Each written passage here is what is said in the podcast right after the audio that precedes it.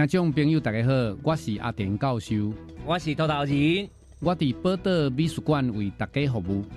宝岛美术馆是一个全新的节目，内底呢有包括艺术的搭水果，啊个报马啊，啊个含咱的艺术家做伙来开讲。希望这个节目，让咱大家会使更加了解咱台湾的美术。这个节目是逐礼拜的拜二下早啊十点五分开始，为大家服务，欢迎大家收听。啊，特别过年哦，伫这里咱宝岛美术馆要来祝福咱所有空中的朋友，金七年新年快乐，事事顺利，恭喜恭喜哦！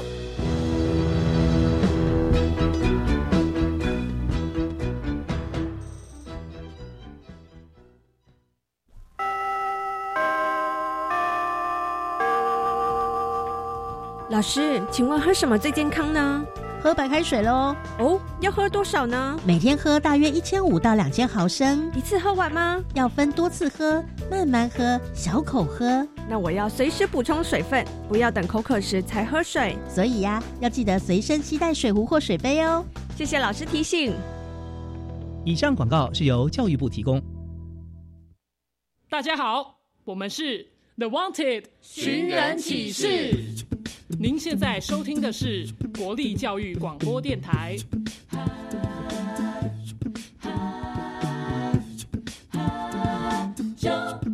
教育电台。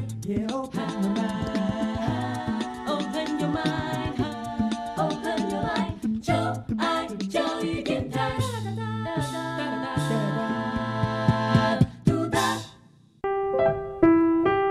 本时段为重播节目。欢迎收听。为什么海水是咸的？好奇。原来彩虹不只有七种颜色。观察。我对于气候变迁的议题很感兴趣，想要多多了解。探索。我想发明一种可以让我自动上课的机器人。创意。小发现，小发现，小发现，小发现，小发现，小发现，大科学。小猪姐姐制作主持。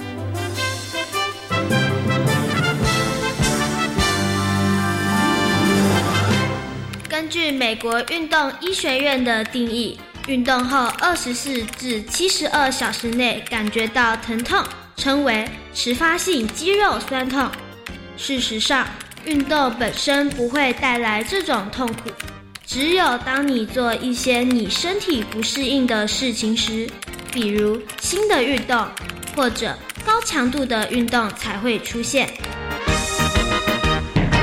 小发现，别错过大科学过生活。欢迎所有的大朋友跟小朋友收听今天的小发现大科学。我们是科学小侦探，我是小猪姐姐，我是诗密。很开心呢，又在国立教育广播电台的空中和所有的大朋友、小朋友见面了。刚刚啊，在这个科学生活大头条里头呢，我们听到了一条跟运动有关的新闻哦。请问一下，诗密，你平常喜欢运动吗？还好，有些运动喜欢，有些运动不喜欢。那你喜欢哪些运动啊？我喜欢羽毛球啊，或者是游泳啊，或者是跳绳。哦，都还不错哎，喜欢打羽毛球、游泳跟跳绳，对不对？那你不喜欢的是什么？跑步。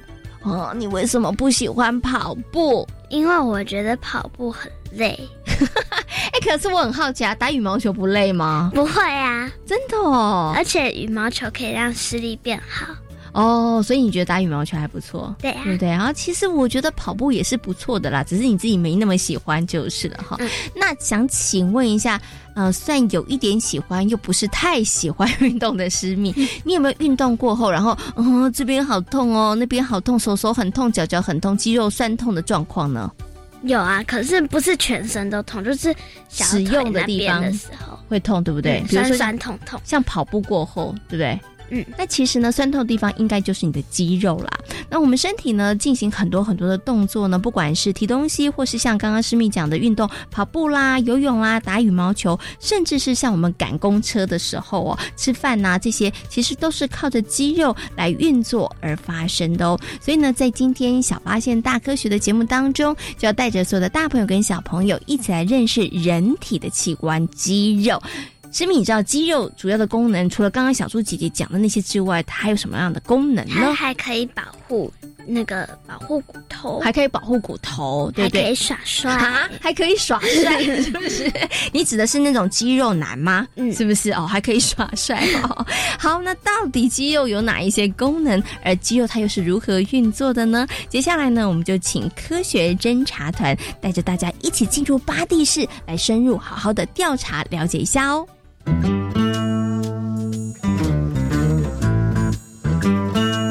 有问题我调查，追答案一级棒！科学侦查团。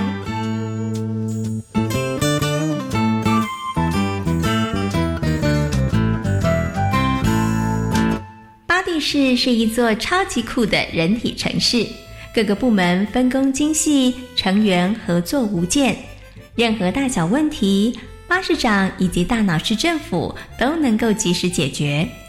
亮眼的表现不仅让其他城市刮目相看，也成为学习的目标哦。巴士长最近有个新身份，就是人体城市观察员。他针对每一座人体城市的状况提出了观察报告，好促进彼此间的良性竞争和激励。每座人体城市都有各自的特色，如果大家都能去无存精，那么一定会越来越好。市长，你最近观察到了什么吗？嗯，我发现了一个有趣的现象。什么？阿强秘书，你别心急，过几天我的报告出来之后，答案就可以揭晓了。原来巴士长观察到的现象和肌肉弹性防护体有关。不少人体城市积极的加强肌肉弹性防护体的强韧性，此举值得其他人体城市留意以及学习。你在碎碎念什么啊？哎呀，刚刚啊，那是巴士长最近的观察报告。哦，原来如此。我刚刚听到了增强肌肉弹性防护体的强韧性，这很重要吗？嗯，当然很重要哦。巴士长在最近的报告中记载了关于肌肉弹性防护体的观察内容。肌肉弹性防护体是人体城市成型的重要组织之一，它具有支撑、运动机能以及保护器官部门的功能。占了人体城市总重量的百分之四十到百分之五十，主要是由肌纤维、神经、血管以及肌腱组成的。肌肉可分为附着于骨骼钢骨，能够随大脑市政府指令而行动的骨骼肌，又称为随意肌，构成许多内脏器官的肌肉层。不能够随意控制的称为平滑肌，像是消化器官、膀胱、血管。肌肉组织里头最特别的是心脏能源传送中心专有的心肌，它也是不受指令控制的。当巴士长的观察报告一出炉，就引起了热烈的讨论。连姐妹市的市长也来电询问，该怎么做才能够加强肌肉弹性防护体的强韧度？阿市长，又有姐妹市的市长打电话来询问，该如何增强肌肉弹性防护体的强韧性？嗯，以巴市长自身经验以及我的观察报告，唯一的方法就是不断的锻炼。阿强秘书，你就这么回复吧。是。在巴士长的鼓励下，许多人体城市陷入了疯狂的训练活动。不过，锻炼计划没执行多久，就陆续传出部分人体城市的肌肉弹性防护体产生异常的情况，甚至连姐妹市都发出了电报求救。姐妹市表示，肌肉弹性防护体无法像平日正常运作，请求尽快协助提供解决方案。是和锻炼活动有关，还是病毒怪客作怪呢？目前还无法得知。不过，从姐妹市的电报中，可以嗅到不少担忧和恐惧的情绪。唉，不知道原因，我们该如何协助呢？阿强秘书，你先去调查一下吧。是。由于不知道事件的起因，巴士长毫无头绪。但因整起事件是因为观察报告而起，无论如何，他都得要想办法解决。他指派阿强秘书进行通盘的了解，等到搞清楚事情的始末之后，再拟定策略。报告市长，已经有初步调查结果了。到底是怎么回事啊？我们发现异常反应几乎都是在剧烈的锻炼活动结束之后才会出现的。阿强秘书的调查发现了一个重要的关键点。嗯，我的推断果然没有错。原来肌肉弹性防护体的异常情况，全和突如而来的过度操练有关。这和巴士长之前的推测不谋而合。具有能量，肌肉弹性防护体才能够运作，而能量产生的主要来源全仰赖氧气。当运作越卖力时，所需要的氧气就越多。当消耗能量过多，氧气又无法及时供应足够分量时，肌肉就会从其他的方式获得，但此时就会产生大量的乳酸。而造成肌肉弹性防护体出现异常的情况。阿强秘书，你立刻回复姐妹室，要他们不用太担心。所有的异常状况，只要休息一段时间，就能够全部恢复正常了。是，巴士长，我立刻去处理。为了弥补这次的失误，巴士长连夜又赶了一篇新文章。内容是教导正确锻炼肌肉防护体的方法，同时他也呼吁大家不要因为一时的挫败就打了退堂鼓。巴市长又有新的观察文章刊登，哎，嗯，内容是什么啊？要大家持之以恒的锻炼肌肉弹性防护体，同时要使用正确的方式。希望姐妹是别被上回事件吓坏。对啊。以前啊，巴蒂士在强化肌肉弹性防护体的时候，也吃了不少苦头呢。身为人体城市观察员的巴士长，希望每座人体城市都能够经由有恒心及毅力的学习，正常顺畅的好好的运作。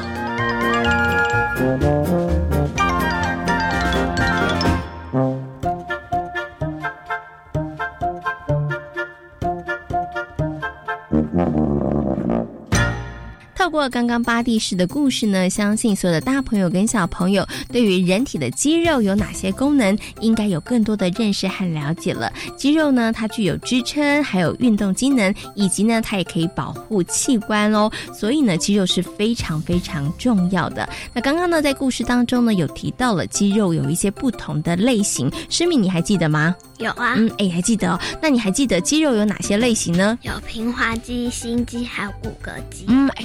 答对了，很厉害。那请问，在这三种肌肉类型当中，你觉得哪些比较酷？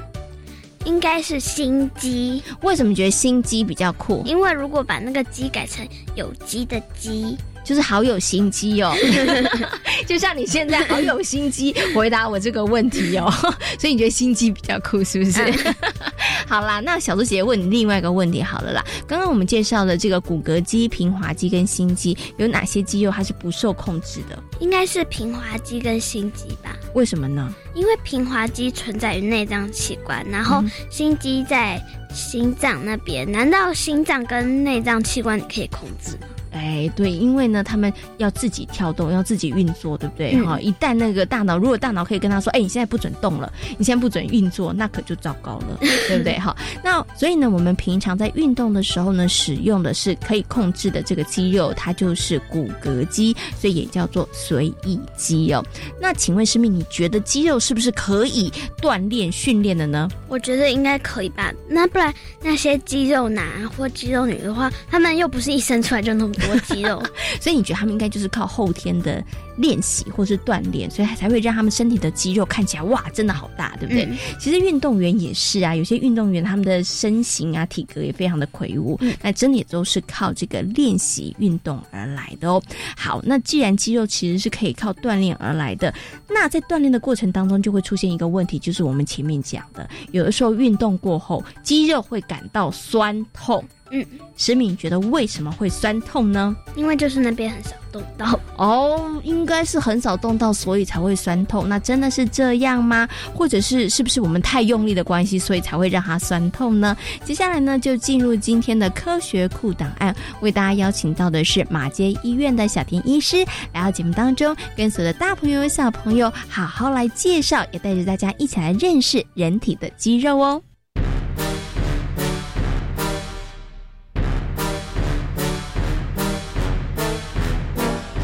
科学库档案。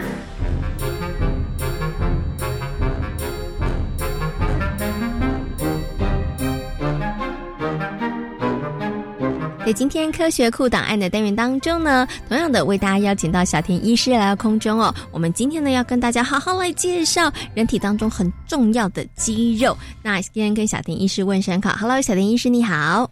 各位大朋友、小朋友、小猪姐姐，大家好，我是小田医师。嗯，请问一下小田医师哦，人体的肌肉到底有什么作用呢？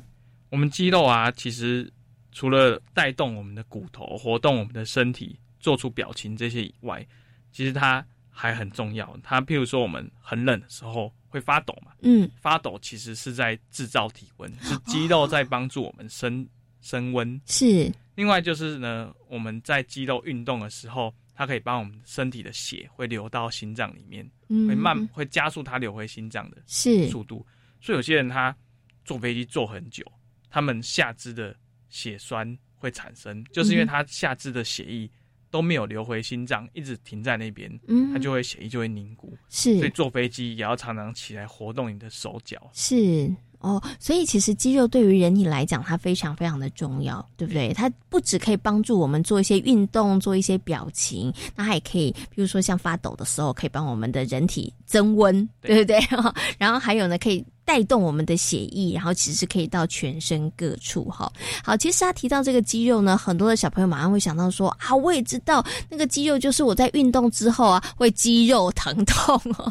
所以想请问一下小田医师，为什么啊大朋友跟小朋友在运动过后会肌肉疼痛呢？会肌肉酸痛呢？那首先我们要认识我们的肌肉，我们如果大致去分类。我们可以把它分成红肌跟白肌，红就是那个红色的红，白就是白色的白。那红肌跟白肌有什么不一样呢？白肌的话，就是我们譬如说手脚一些力气很大、速度很快的这些肌肉，我们称它做白肌。那它相对速度快、力量大，它要付出的代价是它不能持久。嗯，比如说你总不能拉单杠拉了两百下都还在拉嘛，手都酸死了。嗯，可是像譬如说我们身体呼吸用的肌肉，它就是红肌。嗯，红肌的里面有很多的氧气，它的持久力非常好。当然它速度不快，可是。我们不太会因为呼吸就觉得呼吸好累，不呼吸的，对。但是它可以要持续一直都做同样的事情。对，那通常肌肉酸痛啊，通常是这些白肌，它运动过后，它可能会有一些废物会累积。有人说是乳酸，那有人说是一些发炎的物质都有可能。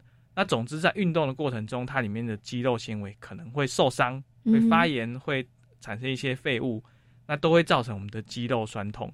那其实白鸡它恢复能力也不错，它过休息跟热敷，它就可以快速复原的。是哦，所以其实我们如果在运动过后肌肉酸痛的话，因为刚刚小婷医师说这个白肌它的修复能力还不错，所以我们其实不需要去打针吃药或看医生，它其实上不用，它就是休息个两天，然后其实就可以了。好，那可是呢，就会有小朋友会提出疑问了：既然我去运动，然后它会破坏我的这个白肌，会让白肌呢它会出来，然后就开始疼痛，那我应该就不要运动，不要让它酸痛比较好喽。哦，这样可不行，因为我们的肌肉啊，它是我们有一句话叫做“用进废退”，嗯，这是我们在达尔文的进化里面提到的嘛。当我们用了以后，我们的肌肉就会越来越强；如果我们不用，它就会越来越弱。而这个弱会变成什么样呢？它的肌肉，它的会开始萎缩，甚至会流失。是，所以当比如说我们一些老人家啦。它其实不只是关节的问题，譬如说他的膝关节长期退化很痛，它其实不是关节退化，它旁边的肌肉也是因为萎缩了才会变成这样子。哦，所以呢，用进废退，如果我们长期没有去使用它的时候呢，它的功能就会慢慢的消退，然后甚至会流失，然后甚至会萎缩。对，嗯，OK，所以其实原来我们人体的肌肉是会流失的，而且。当肌肉流失之后，然后肌肉太少，其实对于人体的活动或是健康来讲，也会造成一些影响喽。是的，好，那最后呢，想请问一下小田医师一个问题哦，就是有些小朋友啊，在晚上睡觉的时候，他会发现，呃，腿怎么好像有一点痛啊？那妈妈都会说，哎，这是生长痛。请问生长痛是肌肉疼痛吗？其实生长痛目前的原因不明，有人说是骨头，有人说是神经，有人说是肌肉，呃。但基本上啊，我们生长痛讲都是良性的疼痛。嗯，它有几个特色。第一个是它痛在二到十二岁的小朋友发生，所以今天如果一个二十岁的人说我生长痛，哦，那应该就不是生长痛了。那另外就是说，他的生长痛通常会发生在比较下午、晚上或夜晚，比较少说一起床就很痛。哦，那假设有一些状况发生的，就要小心，可能不是生长痛。第一个是说，他疼痛的部位都很固定，通常生长痛会一下这边痛，一下那边痛，一下左脚，一下右脚。对对。可是如果他一直都是一个地方都很痛，每天都说同一个地方很痛，那可能会有问题。嗯。那或是说，他一直说我同一只脚。一直都是左脚痛，右脚从来没痛过，嗯，这也要小心。是，那刚刚其实小田医师有提到，哎，这个年龄是有有限制的哦。那过了十二岁以后，可能就比较不是生长痛的问题了，比较少了。嗯，OK，好，那今天呢也非常谢谢呢小田医师呢在空中跟所有的大朋友小朋友所做的说明哦，相信呢大家现在对于肌肉应该有更多的认识和了解了。今天呢也非常谢谢小田医师，谢谢，谢谢大家，拜拜。石米，请问人体的肌肉会不会流失呢？会。哎，你刚刚真的有很认真听小田医师说，哎，那肌肉呢，如果流失或者是它发展不好的话，会产生什么样的状况呢？应该会常常跌倒，或者是有些很重的东西啊，或一般的东西都举不起来。嗯。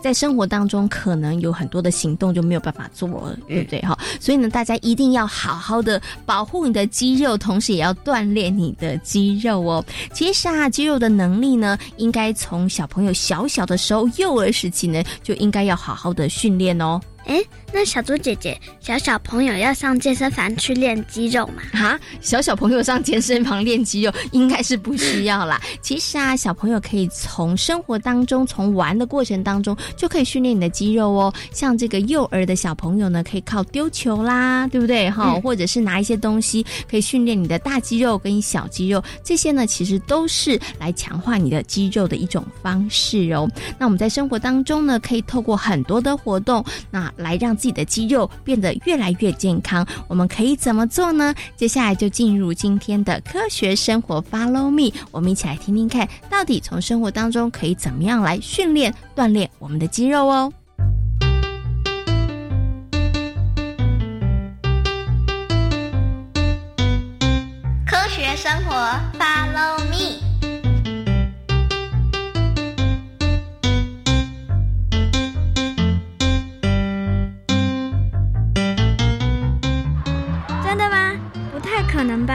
千真万确的新闻啦！而且我自己也曾经亲眼看过。到底为什么会这样？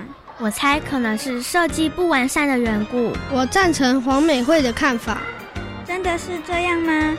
可是我自己从来就没有出彩过。这应该是你反应灵敏，是这样吗？你们在讨论什么？看起来表情有点严肃诶。我们正在讨论为什么有人会在捷运站或学校跌倒。应该只是突发事件吧？不。那是昨天的新闻哦，好像跌倒的人真的不少耶。他们为什么跌倒呢？这就是我们正在讨论的。我和黄美惠觉得是场地设计不良的关系。我觉得有这种可能。张美丽，你也赞成我们的看法？可是我觉得没有那么单纯呢。哦哦。田小新要发挥福尔摩斯的精神了。田小新，算我一份。我也想知道这么多人跌倒的原因是什么。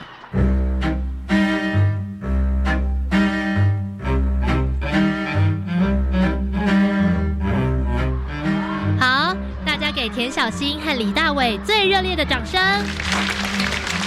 这次啊，他们两个主动调查跌倒事件。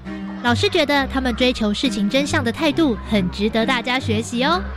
李大伟和田小新跟大家分享一下你们调查的结果吧。因为有新闻报道，每个月都有人在捷运站跌倒，所以让我们想去探讨。后来我们发现，不止台湾有跌倒事件，连日本也有不少。为什么？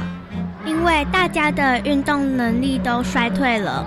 有日本体育学专家发现，现在交通运输工具非常的方便，也造成了成人或儿童的运动能力都在逐渐衰退，所以走路时跌倒受伤的人口也逐年升高。运动量过低而持续减少时，人体的肌肉也会跟着衰退，身体的反射能力也会变得不够灵敏。原来常跌倒不只是设施的问题，跟我们的运动能力也有关。没错，所以除了改善环境设施外，多做运动也是很重要的哦。那我们该怎么办？难道都不要搭大众运输工具了吗？当然不是，会造成这样的情况，就是在我们的生活中缺少了运动的机会。因此，有位日本教授就设计了防跌倒体操，让大家在生活中实际练习。防跌倒体操会很难做吗？一点都不困难。没错，我和田小新有上网认真学了一下，可以教大家哦。很酷哎！你们两个现在可以教我们吗？看来大家都迫不及待了。那现在就请李大伟和田小新来教教大家怎么做防跌倒体操。我们一起学习，一起避免跌倒哦。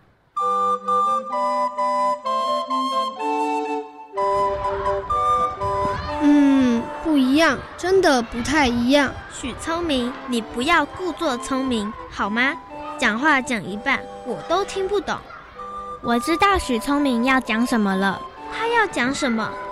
他一定发现了，在校园里做运动的人变多了。没错，没错，知我者黄美惠。其实我也有发现，我觉得这应该是你和田小新的功劳。对呀。我觉得是大家不想成为跌倒一族，才会认真的做运动。其实我以前也不知道运动的影响这么大，多亏田小新的发现。看来我们对于生活中的事物都应该好好研究观察。没错，田小新，你觉得我们下次可以来研究什么？这这，我还没有想法耶。我们可以来研究。是不是叫聪明的人都自以为很聪明？张美丽，你这样很故意哦。我们也应该要研究，是不是叫美丽的都自以为很美丽？吼，你们两个别吵了啦，这两个题目一点都不值得研究。